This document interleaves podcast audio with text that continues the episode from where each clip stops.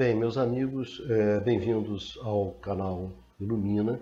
Eu sou Ronaldo Bicalho e esse é o Bate-Papo Ilumina, que é justamente o espaço é, dentro do canal Ilumina no qual nós é, discutimos as grandes questões é, do setor elétrico brasileiro e no mundo. É, hoje, o tema que eu gostaria de conversar com vocês é justamente a entrada do gás natural é, na matriz elétrica brasileira. Tem há muitos analistas que apontam essa maior participação do gás nessa matriz como justamente uma das grandes soluções para é, os problemas do setor elétrico brasileiro. Então, esse é um tema importante, ele é um tema, evidentemente, que essa, essa entrada do gás, ela necessita, ela mobiliza um volume de recursos é, significativos, e são recursos técnicos, recursos econômicos, recursos organizacionais, também é, recursos institucionais. Então, existe um, um, uma mobilização de, de, de, de recursos é, que é necessária para essa ampliação da participação do gás na matriz elétrica e, evidentemente, por outro lado, também essa, essa entrada do gás ela tem é, um, consequências, ela tem impactos importantes, porque é, é, essa entrada ela significa, de fato, uma carbonização da matriz elétrica brasileira. Né? E isso vai é, de encontro àquilo que as políticas energéticas ao longo do mundo todo estão apontando é, é, na direção da descarbonização. Então, evidentemente, esse movimento de entrada do gás tem custos, tem consequências e a gente gostaria justamente de conversar com vocês sobre esse, sobre esse tema, né? que como todo tema né, no setor elétrico, ele deve ser é, discutido com muito cuidado, com muita atenção, porque muitas vezes no setor elétrico as coisas elas não são bem aquilo que elas aparentam ser. Né? Então eu gostaria de conversar com vocês algumas questões que dizem respeito exatamente sobre esse tema, né, que seria essa gaseificação é, da matriz elétrica brasileira. A primeira questão é que esse tema ele, evidentemente, ele não é um tema novo. Esse tema ele está colocado na mesa desde os anos 90, é quando você tem um primeiro movimento né, no sentido da entrada, da ampliação do papel das térmicas no setor elétrico brasileiro e também, em particular, térmicas a gás. Então, isso aí já está colocado na mesa já há muito tempo. Né?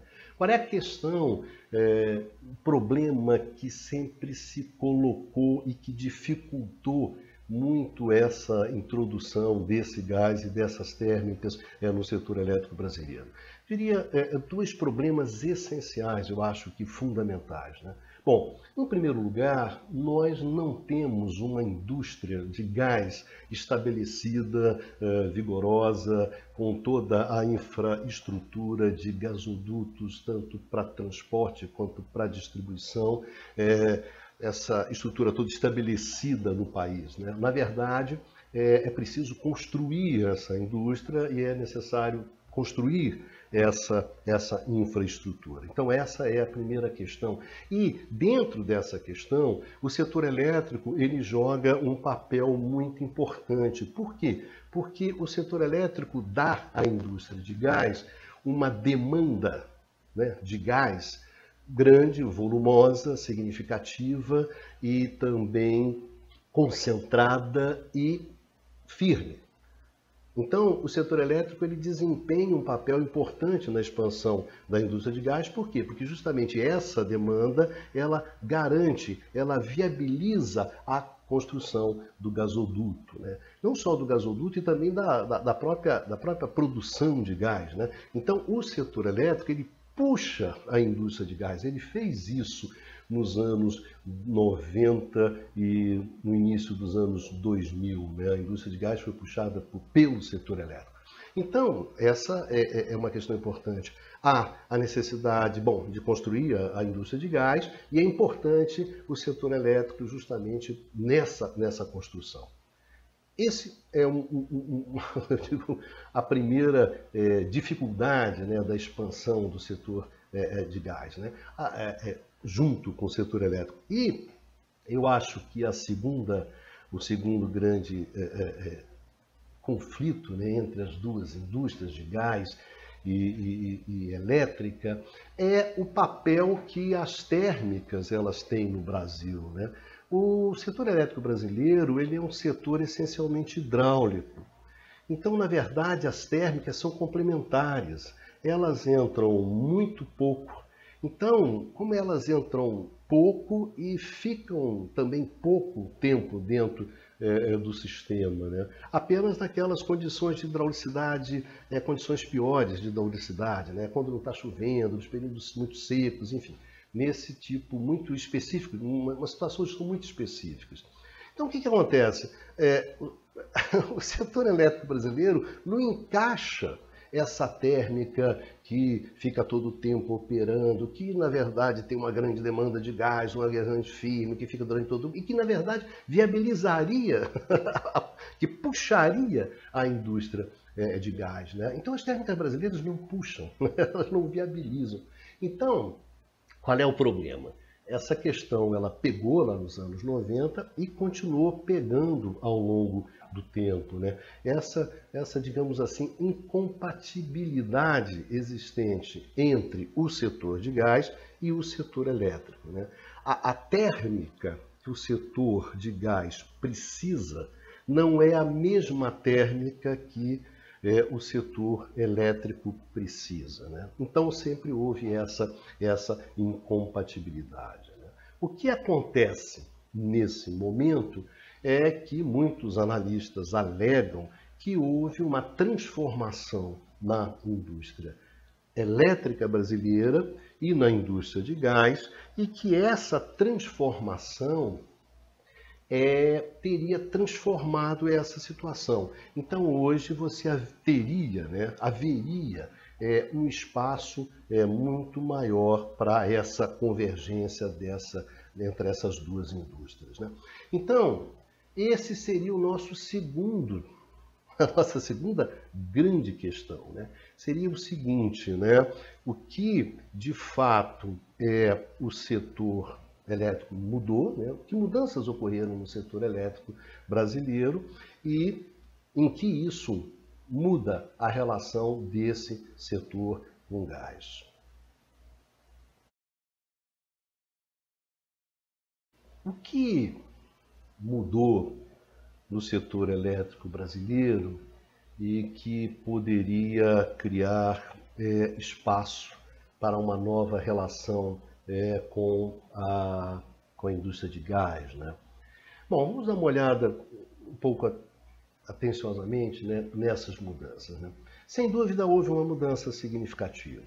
Eu acho que o nosso modelo hidráulico, aquele modelo hidráulico que nós que serviu de base para que a gente construísse a nossa indústria elétrica, e esse, eh, esse modelo ele se exauriu. Né? Eu acho que se exauriu fundamentalmente pela perda de fôlego dos reservatórios, que eram fundamentais na regularização, né? na regularização hidráulica, eram fundamentais para enfrentar o risco hidrológico para nós, esses reservatórios eles foram perdendo fôlego, né? porque a demanda cresceu e, evidentemente, que a capacidade desses reservatórios não acompanhou esse crescimento da demanda, porque também você passou a ter uma série de restrições às a, a, construção desses reservatórios, você começou a entrar com usinas hidrelétricas a fio d'água, quer dizer, que não tem reservatórios, você começou a entrar também com as energias renováveis, que não tem reservatórios, enfim. E acabou com nós fomos ficando cada vez mais expostos ao risco, aos riscos hidrológicos. Né? E isso, evidentemente, começou a pesar muito a, a continuidade é, do setor e a continuidade desse modelo. Então, sem dúvida, nós podemos dizer isso. Houve uma mudança significativa é, dentro do setor elétrico brasileiro e de tal forma que, bom, se colocou que nós teríamos que mudar a, a, nossa, a nossa base de recursos naturais, né? que sempre foi a, a, a, energia hidráulica, agora nós tínhamos que buscar uma outra coisa. Né? E aí que eu acho que entra a nossa, nossa, a nossa discussão, né? a discussão pesada sobre essa coisa do gás, que é o seguinte, bom, mas existe, qual é o espaço, qual é o espaço para, para o gás eh, dentro dessa nova indústria elétrica? Gente, isso não é uma questão muito simples de responder, né? não é uma questão muito fácil de responder. Se a gente imaginar que nós, é, que não mudou nada dentro do setor elétrico, que o setor elétrico ainda é aquele setor lá dos anos 90, do setor elétrico tradicional, né? O que, que iria acontecer normalmente? Olha, nós não podemos, temos uma enorme dificuldade para continuar explorando os nossos é, recursos hidráulicos, então nós vamos ter que nos basear em outros, outros recursos, né? E quais seriam esses outros recursos? Esses outros recursos seriam os combustíveis fósseis.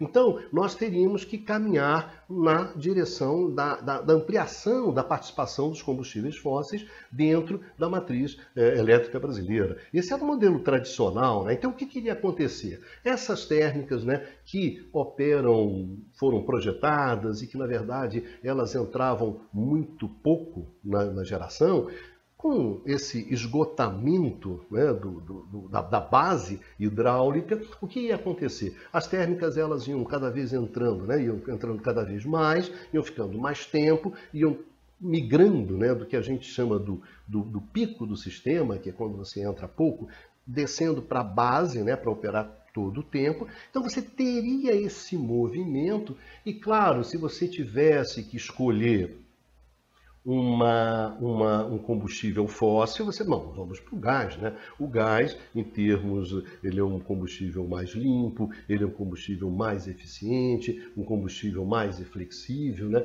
Pode-se dizer tranquilamente que depois, depois da energia elétrica, né, uma das melhores uh, fontes de energia que você tem é o gás. Então, a, bom, tudo bem, vamos, vamos, vamos para o gás, isso seria é, é natural, né? seria uma, um movimento que, e, e principalmente, né, você diria, bom, agora que nós temos o gás do, do pré-sal, né, então nós temos gás, então podemos usar esse gás dentro do setor elétrico, patati, patatá, enfim. Seria um quadro natural, né? Se, se a, a, a, a indústria de eletricidade ela continuasse igual àquela dos anos 90. Então, como é que nós iríamos reagir ao esgotamento do nosso potencial hidráulico, ao esgotamento do nosso modelo hidráulico? Seria naturalmente colocando os combustíveis, as térmicas, colocando os combustíveis fósseis e, bom, já que temos entre esses combustíveis o gás. Bom, essa seria a situação tradicional, né? Mas aí nós colocamos a terceira questão, né? Mas nós não estamos na, na situação tradicional. A indústria de eletricidade está sofrendo uma enorme transformação radical no mundo. E evidentemente que o que caracteriza essa transformação é o quê? É a descarbonização. É a descarbonização. Então, se nós ficássemos na indústria né, tradicional, nós iríamos, bom, normalmente nós iríamos lá na direção e a carbonização da matriz via entrada das térmicas, do gás, etc., também não tinha problema nenhum. Essa questão não estava colocada na mesa. Só que agora essa questão ela está colocada na mesa. A descarbonização ela está concretamente colocada na mesa. E aí então nós vamos para a nossa terceira questão, né? que é a questão chave. Qual é a consequência disso? Qual é a consequência de que no mundo o setor elétrico está indo no sentido da descolonização? Qual é a consequência disso para nós aqui do setor elétrico brasileiro?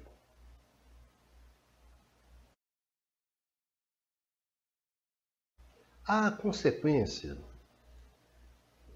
de nós termos um, um, um, uma, um um movimento de descarbonização do setor elétrico no mundo, sobre as consequências sobre as nossas escolhas no setor elétrico brasileiro, elas são significativas, essas consequências. Né? A primeiro lugar é que, bom, então, senhores, essa questão da entrada do gás, ela não vai poder simplesmente ser abordada como, digamos assim, uma questão de, eu poderia até dizer, uma questão de segurança energética, como ela seria abordada é, lá dentro da indústria tradicional. Né? Nós nos baseamos no recurso, nós não temos mais condições de seguir explorando esse recurso, então nós temos que basear em outro, outro recurso, né? justamente para garantir a confiabilidade, para garantir a segurança né, do nosso abastecimento. Bom, então vamos para esse outro recurso aqui que nós temos, que é o gás. Bom, essa seria a questão tradicional. Mas Gente, quando eu vou para esse recurso, eu vou na direção da descarbonização. Eu vou na direção, é, é, é, minto, eu vou na direção é, é, da carbonização, né? porque eu estou colocando gás. Então, nós estamos falando aqui, eu vou carbonizar mais a minha matriz. Então, quando eu olho para fora e falo, não, mas peraí, cara, a questão que está colocada hoje é a questão da descarbonização. É essa a questão que está colocada. Então é evidente que eu estou indo o quê? Estou indo de encontro a esse troço. Então eu tenho que inserir esse papo aqui dentro da questão da descarbonização, em que a entrada do gás contribui para a descarbonização. Perfeito? Então essa que é a questão fundamental. Bom, aí você tem algumas questões colocadas, né? E aqui a conversa é que entra realmente no que interessa. Já que essa questão de simplesmente fazer de conta que nada mudou, que a coisa. Gente, isso aí, eu não vou discutir isso. Isso aí é uma bobagem, não é aí que está o ponto. O ponto está, quando você entra com gás, em que, que você contribui? E particularmente no caso do setor elétrico brasileiro. Bom, aí você fala assim, tá, tá certo. A entrada do gás, ela contribui para o, as entradas das energias renováveis. Por quê? porque as energias renováveis, todos nós sabemos, elas são intermitentes, né? o vento está ventando, para de ventar, e aí, o que, que você faz?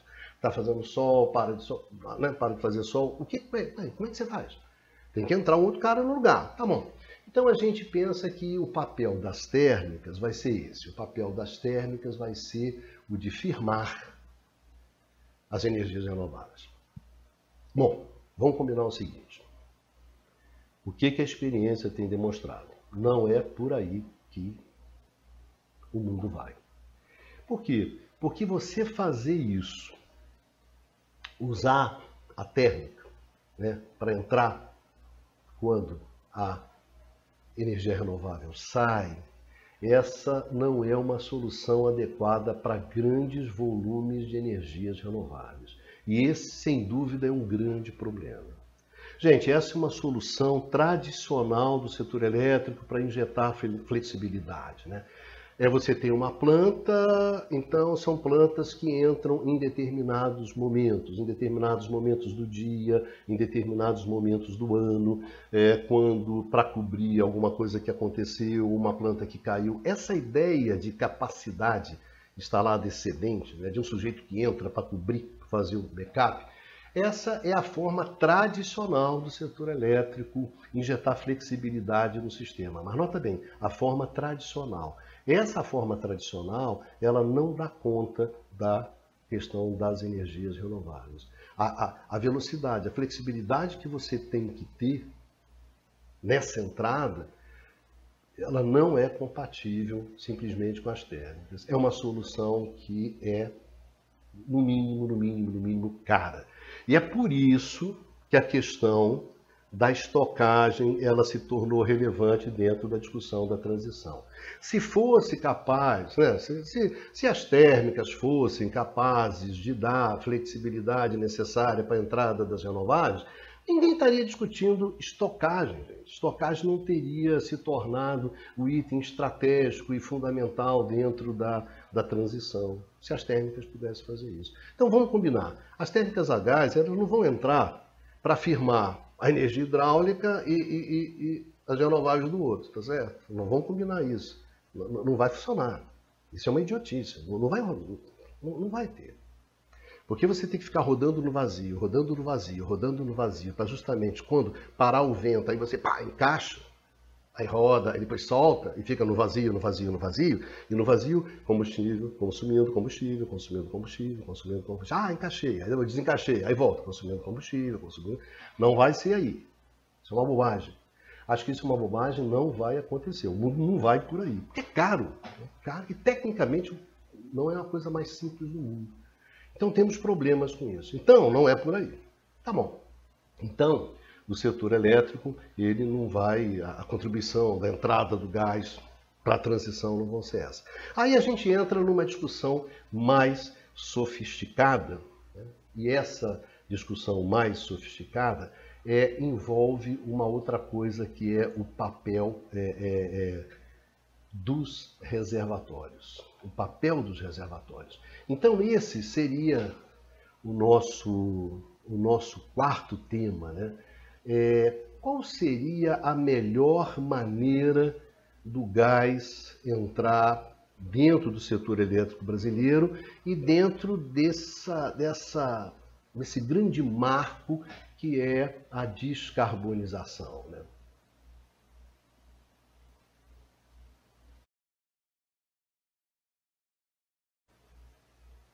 Bom, é, é, qual seria, então, a, a, melhor maneira do gás entrar, né, seguindo os ditames da descarbonização? Bom, aí a gente entra realmente na discussão que eu considero a boa discussão.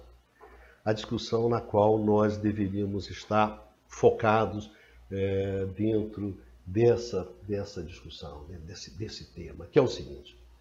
Tudo bem,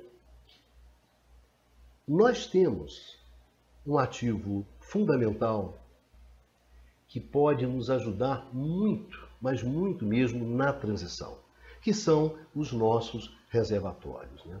O Brasil detém uma capacidade de estocagem que eu acho que nenhum país tem essa capacidade de estocagem. Né? E não é simplesmente a nossa capacidade, o detalhe da capacidade de estocagem dos nossos reservatórios. É o detalhe importante que esse, é, esses, esses reservatórios estão todos eles interconectados. Né? Então nós temos, nós temos uma enorme bateria. E essa enorme bateria é fundamental para nós na nossa transição. Então, na verdade, o nosso jogo ele gira em torno do reservatório. Por quê? Porque vai ser esse reservatório, esse reservatório, com essas usinas hidráulicas, que na verdade são as centrais mais flexíveis que você tem, basta você deixar a água descer e ele já entra, já roda. Abriu a torneirinha, entra. Então, uma grande flexibilidade da usina associada aos estoques e, ao mesmo tempo, esses estoques todos interconectados. Enfim, mamão com açúcar para a transição. Então, o nosso jogo gira em torno do reservatório. E aí que entra a discussão do gás. Então, vamos colocar o gás dentro dessa brincadeira. Acontece que, evidentemente, que os nossos reservatórios eles estão muito esvaziados. Né? Então seria necessário recuperar esse, esse, esse, esse, esse reservatório para passar a desempenhar esse papel, né, do papel da bateria, né, do cara-chave dentro da transição. Pois bem, então você pode imaginar, bom, então o gás poderia desempenhar esse papel. Né? Ele poderia fazer o quê? Então nós vamos construir centrais térmicas, centrais que vão operar na base o tempo inteiro, de tal forma que a gente vai conseguindo recuperar os reservatórios, a gente vai armazenar água, armazenar água, e essa água é que vai fazer o backup, ela, essa água que está nos reservatórios é que vai servir de backup para as energias renováveis. Né? É esse, na verdade, esse reservatório é que vai segurar a entrada das energias renováveis e que vai ser o nosso mecanismo, o nosso instrumento para enfrentar a questão da intermitência. Né? Então, o gás então teria esse papel. Mas aí é que entra o buziles da questão. Né? Mas qual seria o tamanho desse, desse papel do gás? Né? Esse papel do gás, né, para recuperar os reservatórios, ele seria suficiente, né? Esse papel seria compatível para você construir toda uma indústria de gás, você botar gasoduto, pá, agora vai, vamos em frente, bola para frente, a indústria de gás vai, porque agora precisa para recuperar os reservatórios. Então, na verdade, a gente está dando uma carbonizadinha aqui para dar uma descarbonizada lá na frente, pau, tá bom. Vamos ver isso com calma. O problema, que me parece, quando a gente pensa assim, é o seguinte: olha só, gente. Você coloca a turbina a gás, você coloca lá a sua térmica a gás, e evidentemente ela poupa água. Ela poupa água.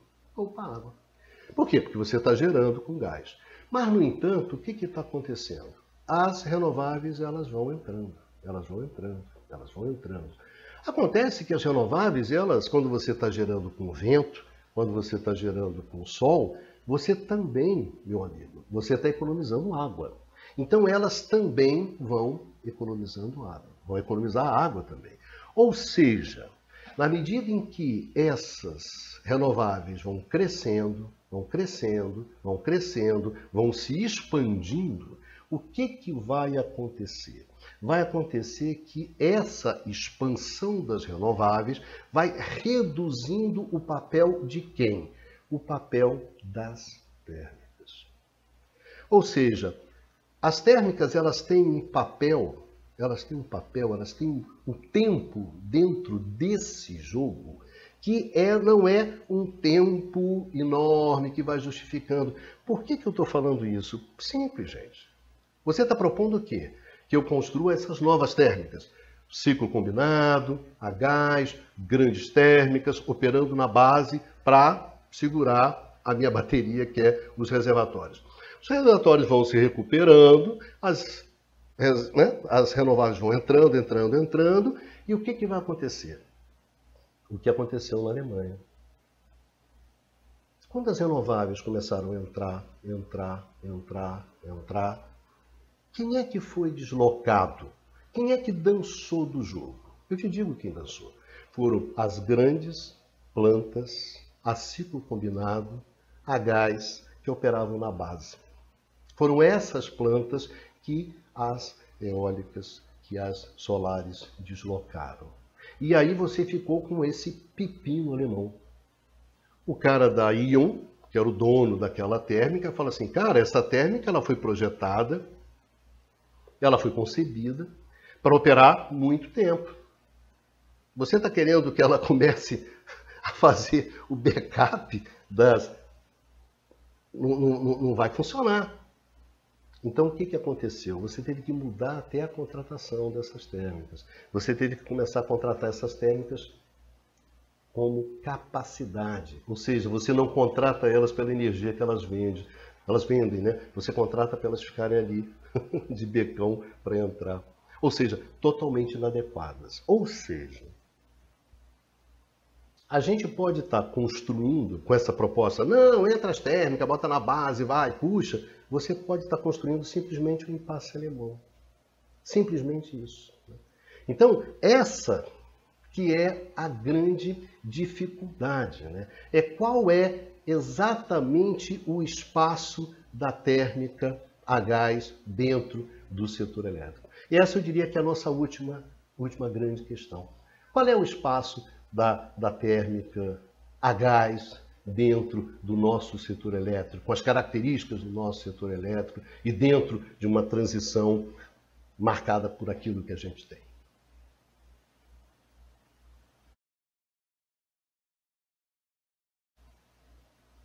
Bem, essa é a grande questão. Né? Qual é o espaço efetivo que tem diante dessa, diante dessa, dessa perspectiva? Né?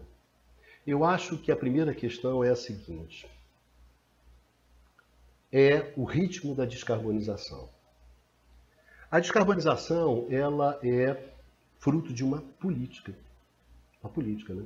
São penalidades que você impinge às fontes fósseis e são os incentivos que você dá para as renováveis. E disso, quanto mais é, as pressões, políticas a favor da descarbonização. E essas pressões políticas, elas aumentam na medida em que aumenta a percepção do risco da mudança climática, né? que já começa a ser chamada de urgência climática, crise climática, a tragédia climática. Na medida em que avança essa percepção da crise, né, da urgência de você tomar medidas, isso acelera as pressões pela descarbonização. Então, na medida em que acelera as pressões pela descarbonização, reduz o seu espaço para os combustíveis fósseis. Então, o, o, jogo é esse, né? que não é um jogo simples de você identificar. Quanto maior a pressão para a descarbonização, menor o espaço para as térmicas, mesmo que seja gás. Então, a nossa questão é a seguinte, né? e que é uma questão que é, que é, que é concreta e objetiva. Nós podemos ter uma situação no qual nós enfiamos essas térmicas a gás, enfiamos essas térmicas a gás, construímos gasodutos pendurados nessas térmicas.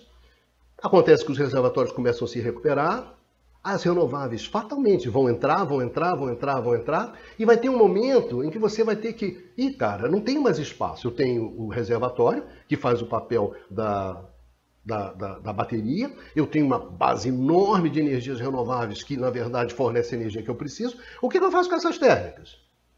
Aí eu vou ter que ter uma cota, uma cota de térmica para continuar operando e continuar viabilizando essa estrovenga toda que você construiu. Tá me entendendo? A gente vai ter cota para combustível fóssil. A gente vai ter que ter uma cota para combustível fóssil para você não, não afundar, né? você não simplesmente abandonar todos esses investimentos.